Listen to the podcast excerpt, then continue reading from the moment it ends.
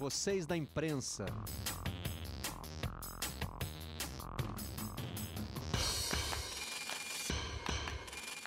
Olá, eu sou Marcelo Barreto e este é o Vocês da Imprensa, o podcast do Redação Sport TV. Trazemos para cá os assuntos que repercutem na nossa bancada. E esta é a semana da final brasileira da Libertadores. Neste sábado eu estarei num redação extra com Aida no André Mota e Milton Leite. Por isso resolvi chamar os dois para esse papo no Vocês da Imprensa. Fala, Aida, no, tudo bem? Tudo bem, Barreto, meu querido Milton Leite. É, enfim, um abraço aí para todo mundo que está ouvindo a gente. Milton Leite, prazer ter você aqui no Vocês da Imprensa, Milton. Grande abraço, Barreto. Um abraço para o Aidano também. Queridos amigos, é a minha primeira vez aqui no Vocês da Imprensa e estou muito orgulhoso de estar aqui. Bom, estamos aí às vésperas de uma final, gravando, na verdade, é, há dois dias de uma final, é, em que os treinadores ocupam um protagonismo muito grande, né? Principalmente no tema Vocês da Imprensa. Renato Gaúcho e Abel Ferreira adoram mandar um recado para nossa categoria, né? São estilos diferentes, mas acabam esbarrando nessa conversa com os jornalistas. Como é que você compararia um com o outro, Aidano? São estilos diferentes, mas que fazem isso com o mesmo objetivo: desviar a atenção do, das questões que espreitam o trabalho dos dois, né? É, o, o, Renato Gaúcho, sobre Abel Ferreira, eu não posso falar que eu conheci esse personagem recentemente, com a, a, chegada dele no Palmeiras. Não conhecia nos tempos de Grécia e em outros tempos. É, mas o Renato, o Renato Gaúcho faz, fez isso a vida toda. É, fez e isso, esse você conhece faz tempo, né, Aidan? Então, fez isso, inclusive, no tempo de jogador. É, eu era repórter que cobria o Flamengo, é, na época que o Renato Gaúcho jogou lá, nos anos 90. Ele jogou, ele, ele, chegou nos anos 80, saiu, né, e voltou nos anos 90. Eu cobri a, a, parte dos anos 90. Eu era muito próximo do Renato Gaúcho, tipo de sair para comer pizza. Lembro de um dia que a gente, um dia específico, a gente foi comer pizza numa pizzaria em Ipanema e tudo mais. É, é mas ele e ele conversando fora da fora da entrevista, né? Assim, é, no jargão da imprensa, em off, ou seja, uma conversa que não é para ser publicada, ele era uma pessoa absolutamente é, convencional, assim, de falar das coisas da vida, é, com as convicções dele normalmente. Na hora de dar entrevista, ele sempre foi essa pessoa que, em tese, diz alguma coisa muito importante, mas que, na verdade, não é nada. É, o melhor exemplo recente disso, para trazer para o tempo de hoje, é a comparação com o Cristiano Ronaldo. Não é nada isso. Não é nada, coisa nenhuma ele se comparar ao Cristiano Ronaldo. Mas ao fazer isso, ele garante semanas de debate nos programas e não fala dos problemas dele como técnico. Essa é a estratégia dele. E ele faz isso rigorosamente em toda a entrevista dele. Não tem uma entrevista dele em que ele fale é, do, do assunto central do trabalho dele. É sempre uma discussão, e aí é muito fácil culpar a imprensa por isso. Né? A gente está aí para ser. A gente é culpado por todo mundo, por que, que não seria pelo Renato Gaúcho? É, o Abel Ferreira tem um estilo mais intenso, Milton, daria para a gente dizer isso. É, ele questiona muitas coisas do futebol brasileiro. É, de uns tempos para cá, me parece que ele é, passou a fazer questão de dizer que está envolvido nesse processo, que ele hoje também faz parte do que é o futebol brasileiro, mas ele parece demonstrar sempre um incômodo com algumas coisas que acontecem aqui, e uma delas é a relação com os jornalistas. É, e na verdade, Barreto, eu assim, eu diferentemente do Aidan, eu não conheço nenhum dos dois pessoalmente. Eu nunca estive com o Renato Gaúcho, nem, nunca estive com o Abel Ferreira. Então a minha relação com eles é de ver as entrevistas, de quando eles jogavam, de quando eles treinam, enfim, o trabalho efetivamente que eles fazem, né? É, no caso do Abel Ferreira, e, e, acho que no caso dos dois, né, embora sejam estilos diferentes, eu acho que ambos têm como ponto de origem uma certa arrogância. Né? Tanto o Renato quanto o Abel, eles carregam dentro deles uma certa arrogância. O Renato, porque ele acha que foi muito mais do que ele realmente foi como jogador, embora tenha sido um excepcional jogador, né? não estou dizendo que ele foi ruim, mas ele acha que ele foi muito mais do que ele foi, a, a comparação que o Adano fez é, é, é, certa, né? quando ele se compara ao Cristiano Ronaldo, ele está se colocando num patamar que ele nunca atingiu. Né? E a mesma coisa, eu acho que vale um pouco para o Abel Ferreira, porque o Abel Ferreira, antes de chegar ao Palmeiras, ele só tinha dirigido time pequeno, né? Ele nunca foi técnico de time grande. Tinha feito até uma boa campanha lá com o time menor da, de Portugal, mas que era um time pequeno. Enfim, ele não tinha. Ele, se você pegar o passado do Abel como treinador, era zero. Ele não tinha feito nenhum trabalho digno de registro é, para ser contratado pelo Palmeiras como um técnico de ponta, né? Mas quando ele chega no Palmeiras, ele já pega um time muito forte, né? ele já dirige um time muito forte. Não estou dizendo que ele não tem méritos em levar o Palmeiras às finais que levou, mas o time já era muito forte mesmo antes dele, né? Então, mas ele acha, né? Ele, tenho certeza, e ele expõe isso nas, nas entrevistas dele, ele acha que o Palmeiras só chegou onde chegou porque ele é o técnico, né? o que também não é verdade. Né? Outros técnicos teriam levado o Palmeiras porque o time já era excelente. E aí, acho que ele percebeu também que um cara que chega da Europa, é, onde certamente o futebol é mais bem organizado que o nosso, onde as coisas acontecem de maneira mais inteligente do que o nosso, né? do que aqui. É, e ele começou a bater o tempo. Alguém, alguém deve ter dado um toque para ele. O Abel, você aceitou vir para cá, né? Quando você aceita vir trabalhar no Brasil, você tem que aceitar o pacote inteiro, né? O pacote do calendário, o pacote das dificuldades que os clubes têm para sua administração interna e tal. E acho que aí ele passou a desenvolver essa tese, né, de que ele faz parte do processo. Porque no primeiro ano dele de Palmeiras, ou nos primeiros meses, né, porque ele completou um ano agora há pouco tempo, mas nos primeiros meses de Palmeiras, ele sempre vinha com essa de que na Europa, porque o futebol é desorganizado, porque o calendário, que não dá para descansar o jogador e tal. Eu, tanto que uma vez eu até fiz um comentário, acho que no próprio redação, né? Eu falei: olha, quando o cara aceita vir trabalhar no futebol brasileiro, ele sabe exatamente quantos jogos vai ter o time dele, que campeonatos vai disputar, qual é todo o padrão que ele vai ter de trabalho. Então, se tem uma coisa que ele não pode reclamar, é disso, né? Porque quando você assina um contrato, você aceita todo o pacote que estão te oferecendo, né? E acho que no meio do caminho alguém falou para ele, falou, Abel, você veio trabalhar aqui, você já sabia que era assim, né? Então, aí ele passou a desenvolver essa tese que ele está envolvido no futebol brasileiro e tal, parou um pouco de só bater, né? Mas você acha que ele tem contribuído para o debate, Milton? Os questionamentos que o Abel traz nas entrevistas coletivas são importantes para a gente refletir. É, depois que o Abel foi embora do futebol brasileiro, você imagina que ele vai ter deixado um legado? O, Barreto, eu acho que o, que o debate, né, e a gente faz muito isso, né, nós da imprensa aqui, né, você não, mas nós da imprensa fazemos muito isso. É, o que eu acho assim, quando ele levanta, por exemplo, a questão do calendário, né? Quando ele chegou, ele dizia: não, a cada dois, três dias eu tenho que fazer um jogo, eu não tenho descanso, eu não posso descansar jogador, não sei o quê. Tudo isso é verdade. Então, levantar esta tese, levantar este debate, é óbvio que é fundamental, né? E é importante que o lado de lá faça isso, né? Não só o lado de cá, né? É importante que técnicos falem, que jogadores falem, que dirigentes tomem providências nesse sentido, né?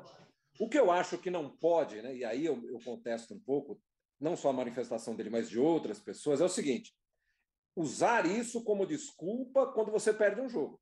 Porque, em geral, é quando o cara perde o jogo que ele lembra que o calendário é ruim, que não dá para descansar, que não tem jogador para completar o time, enfim.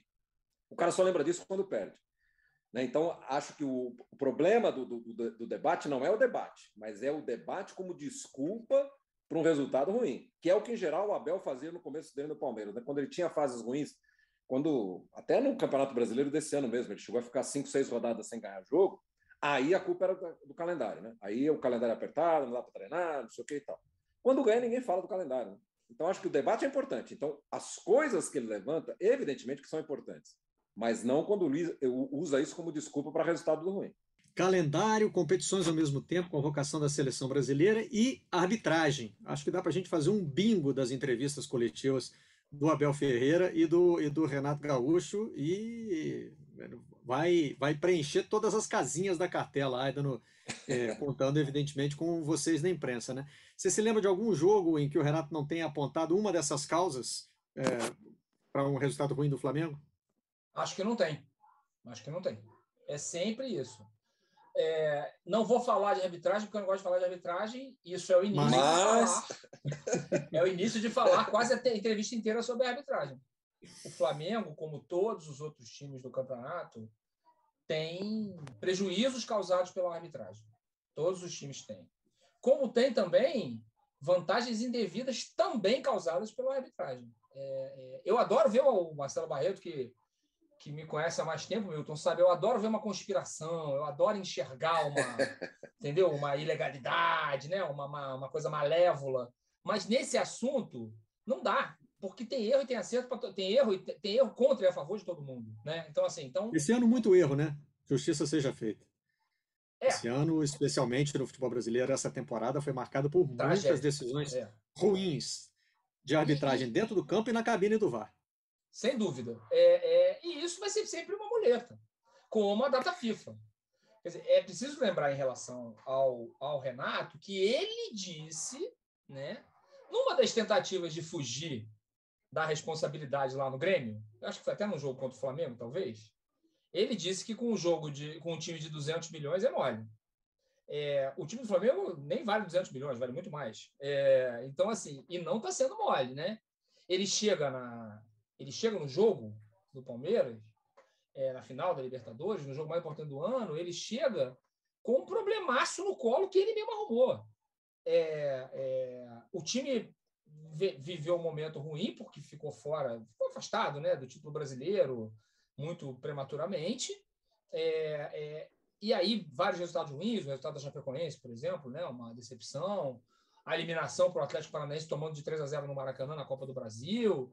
É, e aí ele conseguiu uma paz ali com os resultados contra São Paulo, contra Corinthians, né? Botou um time reserva, conseguiu ganhar o jogo no finalzinho, numa vitória até muito. O time jogou, o time jogou muito bem, inclusive, mesmo sendo um time alternativo, como dizem os modernos. É, mas aí ele me inventa num jogo que não vale nada, onde está o time reserva. Ele faz 2 a 0 no Grêmio. É, é, é inacreditável o, o, o, Renato Gaúcho, que tem uma história com o Flamengo, não saber que o Grêmio é um fantasma eterno para os rubro-negros. O Grêmio é um dos, é um dos times que, que, que tem ali uma, né, uma dor ali para o Flamengo. O Grêmio, o Atlético Mineiro, o Atlético Paranaense. Né? São clubes que é, é, é, não são jogos é, tranquilos para o torcedor do Flamengo, né? Então, assim, aí o Renato me inventa uma, uma linguagem corporal. Ele parecia triste com os gols do Flamengo. Eu não estou aqui levantando suspeitas, jamais faria isso sobre qualquer pessoa. Mas ele parecia triste com os gols do Grêmio. Basta olhar a linguagem corporal dele, era uma coisa é, curvada na hora dos gols do Flamengo, né? nos gols contra o Grêmio. É, é, e aí, você junta isso com a história que ele tem no Grêmio, né? com a estátua, né? ele, no Grêmio ele é uma estátua. É, é, e aí o torcedor do Flamengo foi a loucura, um jogo que não valia nada. Aí o, aí o, aí o Flamengo vai para o jogo, para a decisão da Libertadores, com esse com essa crise arrumada de bobeira, de, se, de deixar. É, fez 2 a 0 com 28 minutos do segundo tempo, e deixou é, o outro time empatar, sendo que o outro time é um time que está disputando, está brigando para não cair, desesperado para não cair. E com um a menos, né? E com um a menos. Então, assim, é, essa, esse pacote, né, ele ficou todo ofendido na coletiva, dou razão a ele por ficar ofendido, porque a gente não pode. Eu já. Eu, eu e Milton Leite, e você está a mim, Marcelo Barreto, pela cor dos nossos cabelos, a gente já pode dar, oferecer algumas lições para os colegas, né? É, só porque a gente é velho, né, Milton? Não é porque a gente é bom, não. É, é, é não dá para você levantar uma suspeita dessa né, numa entrevista coletiva, eu acho. Eu acho que o colega. É, aliás, né, Milton, no redação de quarta-feira, depois desse jogo, nós fomos críticos e eu até fiz questão de citar o nome da colega que fez a pergunta, porque eu mesmo critico jogadores e treinadores quando eles vêm com aquelas de entendedores entenderão, né? Quem, quem falou sabe do que eu estou falando. Não, a gente estava criticando uma colega específica que fez aquela pergunta, é a Cris Mussi, dos canais ESPN, porque a resposta do Renato foi direcionada a ela. E é. naquele momento nós não estávamos alinhados com o conteúdo daquela pergunta. Demos razão ao Renato e não a vocês da imprensa Sim, nesse caso. É. No ambiente tenso do futebol, né? no ambiente sempre à beira de uma, de uma explosão do futebol, você levantar uma suspeita de entregar um jogo, eu não sei se ela falou com essas palavras, não me lembro mais. O fim da pergunta era: o Flamengo aliviou? Essa era a expressão. É, que seja, que seja. Entendeu? É, é, é, não pode fazer isso sem ter prova. Sabe? Eu, eu, aí eu acho que é uma questão jornalística. Esse aqui é um podcast sobre imprensa. Eu acho que é uma questão jornalística realmente grave. Você levantar. O torcedor cogitar isso é, é, é da natureza do torcedor. Né? Como ele cogita que nós três aqui né, e mais todo mundo que trabalha no jornalismo esportivo, estamos conspirando contra o time dele, qualquer que seja o time dele, né? Todo torcedor pensa isso de nós, né? Enfim, normal. É, é... Mas nesse caso, é, essa suspeita não pode ser levantada assim, a menos que se tenha uma, sei lá, uma, uma, um indício muito forte, uma prova muito contundente. Eu, eu entendo assim. É, é, agora, o Renato, aí pensando na relação do Renato com o torcedor, ele deu margem para esse tipo de interpretação quando ele tem ele, ele, ele, ele faz uma substituição equivocada, que ele tira o Vitinho do jogo. Ah, tinha o jogo do Palmeiras, tinha que poupar o Vitinho, que é uma espécie de 12 13 terceiro jogador do, do time. Acho, acho questionável, né? Não é o Arrascaeta que está voltando de uma contusão, né? É, é, e aí o Grêmio empata, né? é, o Flamengo se afasta, acho que de maneira praticamente definitiva da, da, das poucas chances que tinha né, de disputar o título brasileiro. Mas a circunstância transformou isso numa crise. Precisou o Marcos Braz falar que se a temporada. É, se ganhar, a temporada vai ser boa, se não ganhar, não vai ser tão boa assim, em relação ao Palmeiras. É, é, era para estar tranquilo e não está mais tranquilo.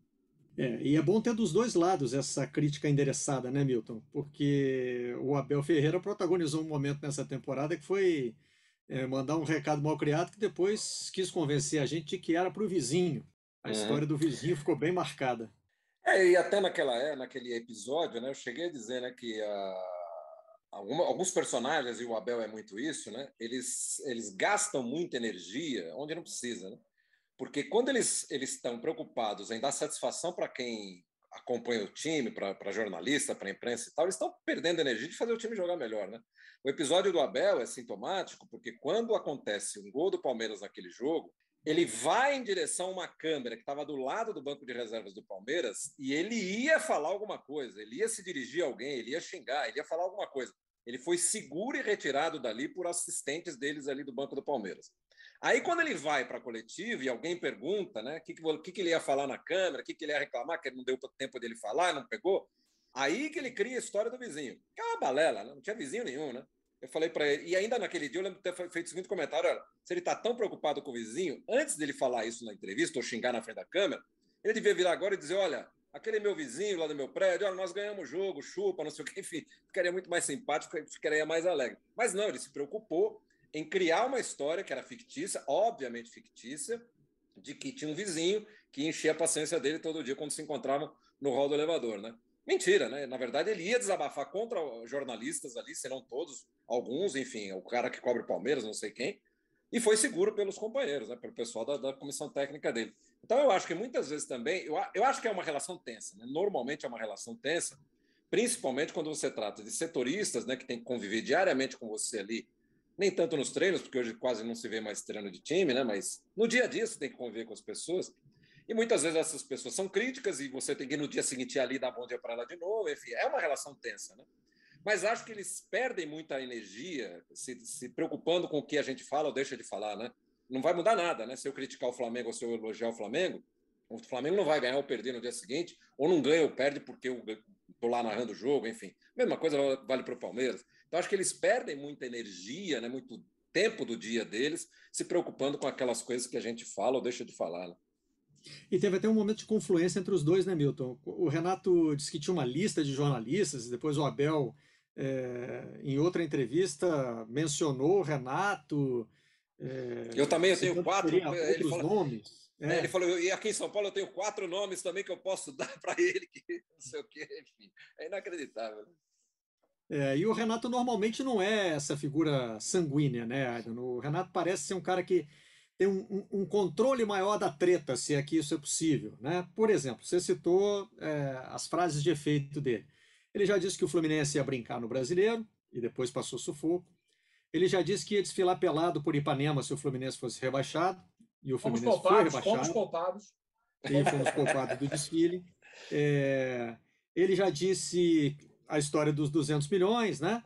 É, ele lança essas frases, elas têm a repercussão que elas têm, e depois parece que o Renato dá um jeito de lidar com elas, mesmo quando essas frases se voltam contra ele, né?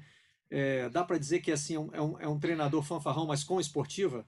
É, mais ou menos. Ele tem alguma esportiva, até pelo, pelo caminho que ele trilhou, pelos lugares em que ele é, brilhou como jogador, se firmou como técnico, basicamente é, Rio Grande do Sul e Rio de Janeiro, é, ele é aquele personagem né, do, do, do, gaúcho que se apaixona pelo Rio de Janeiro. Há vários casos na história.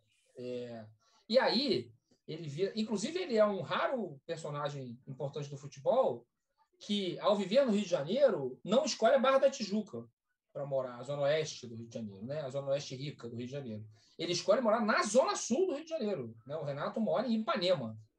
É um caso raro, porque a, a, imensa maioria dos jogadores mora na Barra, quando é no Rio de Janeiro. Um outro caso raro é o Fred, que mora no Leblon, né? Também. O bairro vizinho é Ipanema, para quem não está no Rio. É, mas, enfim, é, é, é raro isso. É, e ele, por esse essa coisa praia, né? Enfim, é, a coisa que no tempo que ele era jogador, agora vamos entrar naquela parte das matérias que eu também escrevi e que se forem resgatar eu apanho na rua com razão. Vou apanhar e não vou reagir porque está certo bater em mim. É, que são as matérias lá do tempo que ele era um super namorador, que namorou as mulheres mais famosas do Brasil e etc. E ele tratava essas mulheres de um jeito absolutamente machista e misógino. Então, assim, ele é uma figura muito machista, muito misógina. Mas isso é um conceito que, felizmente, abençoadamente, a sociedade abraça de maneira crescente. Na, naquele tempo lá que ele era jogador, esses conceitos praticamente não existiam. Então, era uma coisa de um personagem divertido, é, sedutor, enfim. Então, acaba que ele manteve um pouco desse, desse estilo é, de narrativa, e aí vira uma coisa mais na esportiva. Dá até para dizer que nesse aspecto, eu não sei se o Milton vai concordar comigo, o Abel tem uma formalidade mais paulistana e o Renato uma informalidade mais carioca, pelo menos nos, nos clichês do que a gente imagina serem cariocas e paulistanos. Não sei se o Milton é, pensa desse jeito.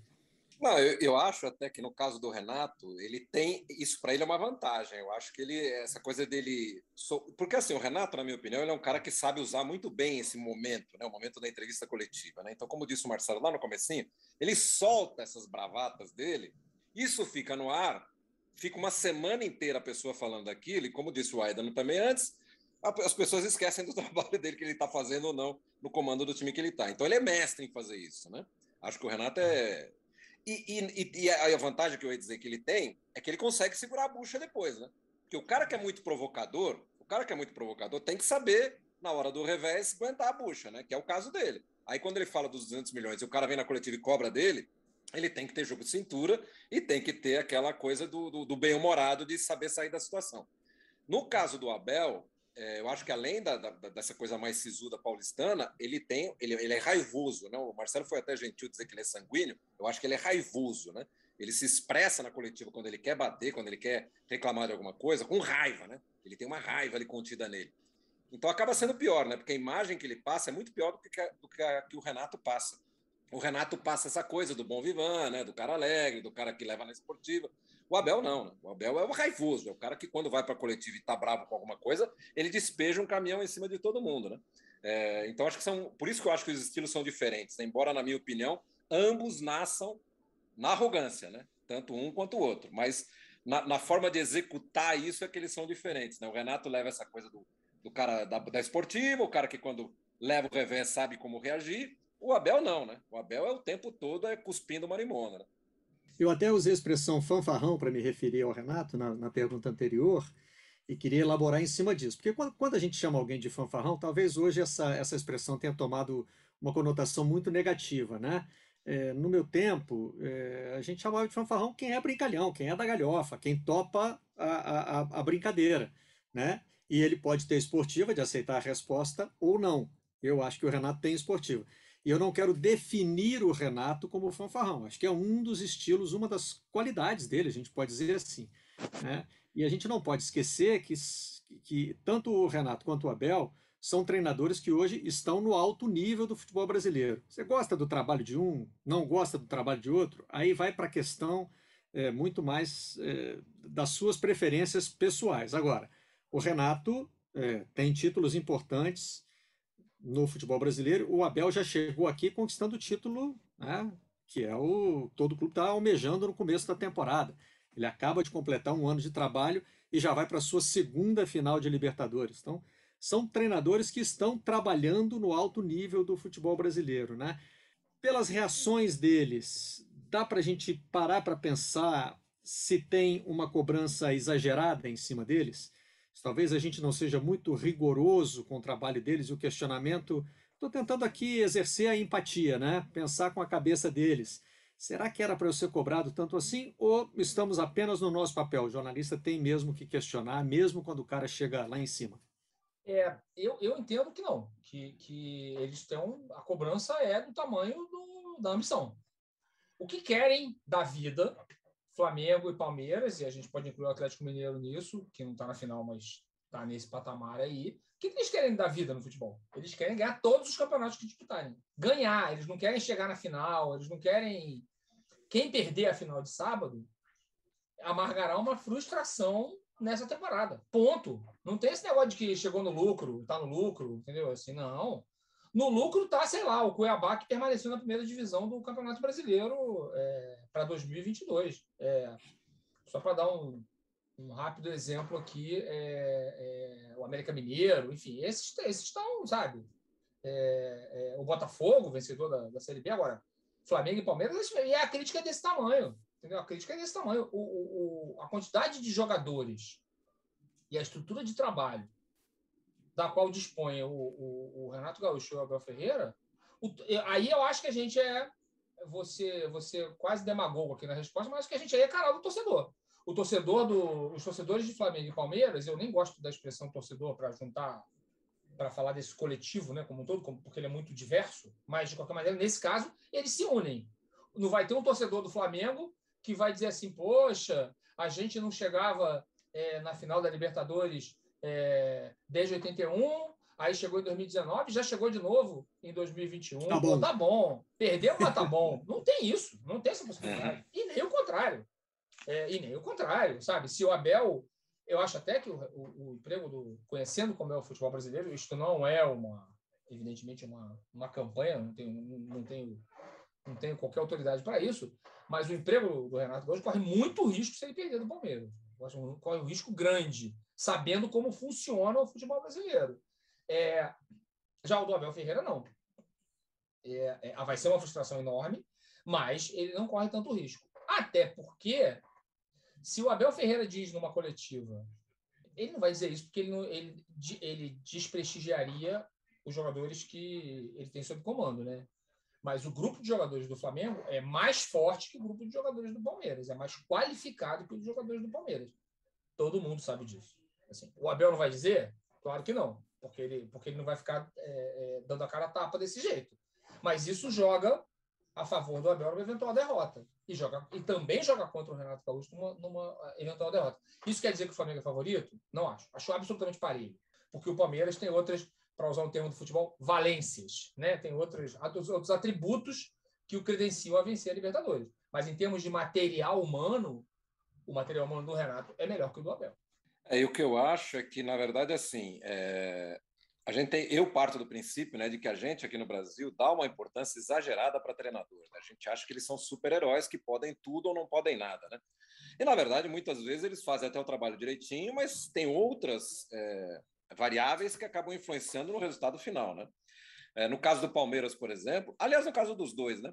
Quem perder a final desse sábado vai ter passado um ano de derrotas, né?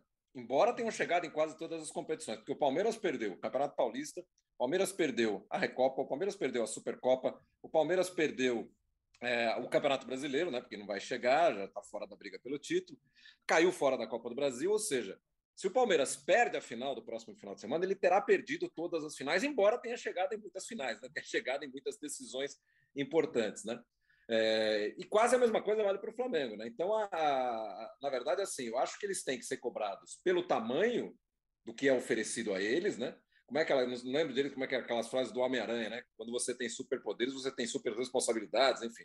É mais a mesma, a mesma coisa, né? Quando você Recebe. Foi o tio do Homem-Aranha que disse para ele: com grandes é. poderes é. vem grandes responsabilidades. Grandes responsabilidades, é a mesma coisa, né? Então, com grandes poderes, como eles têm, com um elenco milionário, com jogador ganhando bem, salário em dia, estrutura de treinamento, comissão técnica gigantesca, enfim, tem tudo, centros de treinamentos maravilhosos. Né? Se o cara que é treinador tem tudo isso, ele vai ser cobrado na medida de tudo isso, né? Óbvio que eu acho que ele tem que ser cobrado naqueles 25%, 30% que é a responsabilidade dele. Porque o próprio Murici Ramalho, que já foi nosso companheiro aqui, é um técnico vitoriosíssimo, está lá no São Paulo hoje, ele costumava dizer, ele falou, olha, vocês sabem de 30% do que acontece lá dentro de um centro de treinamento, e a responsabilidade do técnico chega até aí, 25%, 30%. Então, mas acho que eles têm que ser cobrados na medida da estrutura que eles têm, do poder que eles têm, né? Então, se Palmeiras e Flamengo são os dois times que nos três, quatro últimos anos foram os que mais gastaram dinheiro nos seus jogadores, nas suas comissões técnicas, nos seus investimentos de futebol, óbvio que quem está lá dentro, e não só os técnicos, mas os jogadores, o preparador físico, o treinador de goleiro, todo esse pessoal tem que ser cobrado nesta exata medida, né? Então, acho que eles não podem reclamar que são pressionados, porque o cara, quando assina um contrato para dirigir o Palmeiras, que é um time de um investimento bilionário, óbvio que ele sabe que dentro das responsabilidades dele tá aguentar a pressão, né? Assim como o Renato, assim como qualquer time. Hoje o, Cuca no Atlético Mineiro, enfim. Todo mundo que aceita esse desafio está sendo bem remunerado para isso, e essa remuneração inclui sofrer pressão, seja da mídia, seja do torcedor, seja dos adversários, enfim, está no pacote, né? Ô Milton, agora eu queria ir na contramão é, dessa questão é, de dar muita importância. Eu fico pensando se treinadores e jogadores não dão muita importância ao que vocês da imprensa dizem. É, mas quando tentei questionar isso com alguns deles, a resposta que eu tive foi: olha, mas vocês influenciam muito o comportamento do dirigente, é, vocês colocam o nosso emprego em perigo. E eu, sinceramente, tenho uma. É, não é que eu duvido disso, mas eu, eu, eu, realmente fico na dúvida. Será que a gente tem mesmo esse impacto todo? Será que era para dar tanto peso ao que a gente diz? Eu não estou querendo nos desvalorizar com isso. Estou querendo dizer o seguinte: olha, é uma crítica, é uma avaliação. Um pensa de um jeito, outro pensa do outro. Um acha que eu sou o melhor do mundo, o outro acha que eu sou o pior do mundo. E a vida segue. Eu vou aqui com as minhas convicções. Será que era possível construir esse ambiente? Seria possível construir esse ambiente no futebol brasileiro ou não dá? Ô Barreto, você sabe que eu acho assim, eu acho que a gente, com tudo que a gente fala, discute e tal, a gente não influencia dirigente, eu acho que esses não. Na verdade, a gente influencia torcedores, e torcedores influenciam dirigentes. Na verdade, a minha opinião é que a maior parte das decisões que os dirigentes tomam no Brasil, principalmente em relação ao treinador, né, que em geral são os mais visados, elas são influenciadas pela pressão que vem da, arquibancada, muito menos do que a pressão que a gente faz. Se por acaso a gente tem alguma influência sobre o pensamento do torcedor, aí sim seria meio que indireta. Você acha que a gente ainda tem? tem? Eu acho que Pô, hoje está tá havendo até um movimento na contramão disso aí. Tem muito é. jornalista sendo influenciado por torcedor, dizendo aí, o que aí, ele acha que é o que a torcida quer ouvir. Aí eu concordo plenamente com você. A gente está vivendo uma mudança. Né? Acho que a gente está dentro de um processo de mudança e acho que o fato das redes sociais, dessa coisa que hoje todo mundo se acha comentarista, entende de tudo, né? Você vai no Facebook, soluções do mundo estão todas ali, né? Você vai no Twitter, então, mais ainda. Então, acho que também é, é um processo que está acontecendo, né? Mas eu, eu não acredito que a gente ainda tenha poder de influenciar a dirigente. A torcida, acho que ainda um pouco, né? Porque acho que ainda tem muita gente que assiste o que se fala na televisão, que se ouve no rádio, que se publica, enfim. Acho que ainda tem uma pequena parcela ali. Mas não acredito que dirigente tome decisões porque a gente falou, deixou de falar de, de alguma coisa. O que eu acho é que eles tomam decisões quando eles percebem que a arquibancada está muito descontente, e aí, para justificar que estão fazendo alguma coisa para o torcedor, para o conselho deliberativo do time, aí eles demitem técnico, eles mandam, trocam jogador, enfim. Eu acho que é muito mais essa a relação. É, hoje você tem o componente das redes sociais dos torcedores falarem nas redes sociais. Né?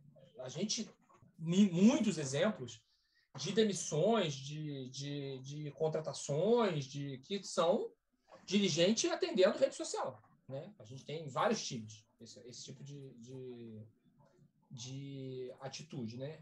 É, é, aí a gente está no meio. A gente é o marisco no meio da briga com o Rochedo, né? O clube e as redes sociais. Os jogadores até muitas vezes usam o canal direto de falar com os torcedores diretamente, mas é muito mais uma coisa protocolar, né? Quando é uma coisa que sai um pouco do script, ele diz que foi o primo que pegou o telefone, né? Tem sempre essa desculpa. Né? É, normalmente é uma coisa protocolar. Sei lá, os jogadores do Flamengo, vários são, como todos os clubes, vários são evangélicos e botam lá, agora vamos com a ajuda de Deus, enfim, essas coisas. Como se Jesus só defendesse o atacante, não defendesse o goleiro, mas isso é uma outra discussão para um outro podcast. É, é... Jesus está em todas as coisas do meu time e nenhuma do outro time. Entendi. É, é, é. Aí a gente fica no meio e serve de, de válvula de escape para os dois lados. É, eu, eu teve um dia no Redação Sport TV que eu disse que era difícil o Vasco subir para a primeira divisão. Sei lá, umas semanas, algumas semanas atrás. É, disse que era quase impossível. Falei uma frase assim. Quando eu saí, entrei no meu Instagram. Uma rara previsão acertada, hein, Aidan? Raríssimo, É, eu, eu, chamaria de a exceção que confirma a regra, inclusive. É, é... E aí eu, eu, eu tinha lá um torcedor. Quer dizer, então, seu. Uma ofensa. E que você está dizendo que o Vasco não vai subir, que falta de respeito. Você acha mesmo que o Vasco não vai subir? Eu falei, acho. Acho que está difícil pelos resultados, pelo desempenho do Vasco, pelo início ruim do, da, da, é, da, competição, pelas dificuldades estruturais que o Vasco tem. Sabe qual foi a resposta dele? Ah, tá bom. Enfim, é, é, é, é, eu geralmente eu não respondo, né? Enfim, eu, eu não interajo, com, especialmente com gente que vem para ofender. Com gente que vem querendo conversar, eu interajo, porque esse é o espírito das redes sociais, na minha opinião. Aí o que, que faz do outro lado? Esse é o torcedor. O que, que faz do outro lado? O jogador, o técnico, etc. Ele culpa vocês da imprensa. Entendeu? Assim, é a gente que tumultua, é a gente que arruma crise. É, e aí, hoje, a gente tem um fenômeno na imprensa, que eu acho que é até um, um dia um bom tema para o podcast de vocês da imprensa, talvez você até tenha feito, que é essa figura do jornalista que é. Ele não é exatamente do clube, mas ele faz uma cobertura a favor do clube, de certa forma. Entendeu? É, uma, é um influencer, né? É uma coisa muito das redes sociais, né? E que fala de, é, de um jeito mais parecendo um torcedor. É, há vários casos, inclusive, casos financeiramente muito bem sucedidos, diga-se. É, e acho que tem, tem lugar, não sou contra, não. Tem totalmente lugar. Acho a gente não pode dizer que é ilegítimo, né? Nada, não tem nada escrito que o jornalista tenha que ser neutro. É, eu acho ele, que ele assim, pode assumir um lado na, na cobertura, eu digo na cobertura do clube. Né? É. É, o jornalista tem que ser neutro na cobertura política, por exemplo. Se bem que também né, existem órgãos de imprensa que se manifestam de um determinado lado da política. Acho que tem, tem espaço para tudo. Acho que esse é que é o. Eu tenho a curiosidade, já que esse aqui é um podcast sobre imprensa, esse tipo de, de, de, de profissional não existia, por exemplo, na época do caso do Bruno, do goleiro Bruno eu realmente tenho curiosidade de saber como é que um profissional desses que fala em tese a favor do clube e dos jogadores o tempo todo, como é que ele ia fazer no caso do Bruno? Eu, Mas não existia eu, caso do Ninho do Urubu, por exemplo? Desculpa. No caso do Ninho do Urubu já existia esse tipo de, de, de cobertura. Esse tipo é uma de... boa pesquisa, eu, eu, não, eu podia fazer, podia pesquisar isso, inclusive. Mas, enfim, é, e, é, e, e mesmo esse, esse jornalista, muitas vezes fica é, à mercê dessa fúria, dessa, dessa, desse questionamento de torcedores e de jogadores, né? E de, e de técnicos, profissionais de futebol em geral. Então, assim, é, o fato é que a gente fica de marisco nessa briga do Marco com o Rochedo, não tem a menor dúvida. Fala, só, queria, só acrescentar uma coisa que você falou meio de passagem. E hoje tem uma tendência, eu acho, nos grandes veículos, sites, enfim, é, na televisão também, que é de dar muita voz ao torcedor. Então, é a coisa mais comum que tem hoje em dia é você fazer uma matéria sobre um jogo que vai acontecer, e ao invés de ter jogador falando ali, porque é cada vez mais difícil jogar, ouvir jogador, ouvir técnico e tal, né? porque tem sempre os horários, as coletivas e tudo mais, aí você bota um torcedor lá falando. E acho que, é o, que é, o erro da, da abordagem é que a gente não faz uma separação. Né? Então, quando você põe dentro de uma matéria que está apresentando um jogo, um torcedor falando o que ele acha, não é uma coisa, não é um jornalista que está ali falando, é um torcedor, né? Então, porque cada um tem uma visão diferente do que é uma, um jogo de futebol, do que vai ser um jogo de futebol, né? Mas há uma tendência hoje, eu acho, principalmente dos mais jovens, dos jornalistas mais jovens e tal, de dar voz para torcedor, né? Não sei se é o, a influência que, a, que as redes sociais estão fazendo dentro do, do, dos produtos jornalísticos ou se é para tentar ganhar um pouco a simpatia do torcedor, mas enfim, eu percebo hoje uma certa tendência de se colocar cada vez mais a pessoa que simplesmente se identifica como torcedor para ficar dando opinião dentro de matéria que teoricamente é jornalista. Eu gosto sempre de terminar projetando o futuro, mas nesse caso vou fazer de uma forma um pouquinho diferente. Queria que vocês imaginassem como vai ser a entrevista do técnico campeão da Libertadores. Claro que vocês vão imaginar os dois, os dois vestiários, né? Como é que seria de um lado? O que, o que vocês esperam de uma entrevista de Renato, campeão da Libertadores, e de uma entrevista de Abel, campeão da Libertadores? É, bom, eu acho que no caso do Renato, que eu conheço melhor, ele vai tirar onda, ele vai simplesmente apagar da história todos os muitos problemas que ele teve nessa curta passagem dele pelo Flamengo para dizer que sempre soube, com a, inclusive com serenidade, né? Ele vai estar sereno, dizendo que sempre soube do potencial do meu grupo. Aquele menino do Tá na área, faz igualzinho. Eu, às vezes, o Magno Navarro, às vezes acho que o, o, Renato Gaúcho é um imitador do Magno Navarro. Né? É, é, é, confio, sempre confio no meu grupo, aquele jeito dele de falar, é, é, e que e vai tirar uma onda ali de que ganhou mais uma Libertadores. São pouquíssimos técnicos. Tem técnico brasileiro, tem dois Libertadores? São pouquíssimos, né, eu acho, né? Tele, né? Tele pelo São Tele, Paulo, verdade. com certeza. Tele, lembrei do Tele. Boa, boa, Milton. Obrigado por ter lembrado do Tele. É, é, não, não tô lembrando nenhum. Cuca não, Cuca jogou com o Atlético Mineiro só, né? Venceu não é só com o Atlético. É, então, assim, enfim, tem o, tem o. Vai tirar essa onda, né? De ter ganho mais uma Libertadores. É, é, e pronto. Vai ser aquela famosa entrevista em voz baixa do Renato, né? Sim. Quando ele está cheio de razão, ele vai falando cada vez mais baixinho. É, enfim, e dizendo que tá, já está planejando 2022, etc. Enfim, tudo isso. É, é, o Abel faz o intelectualizado vingativo, na minha opinião, que até é a coisa que, que é aquele.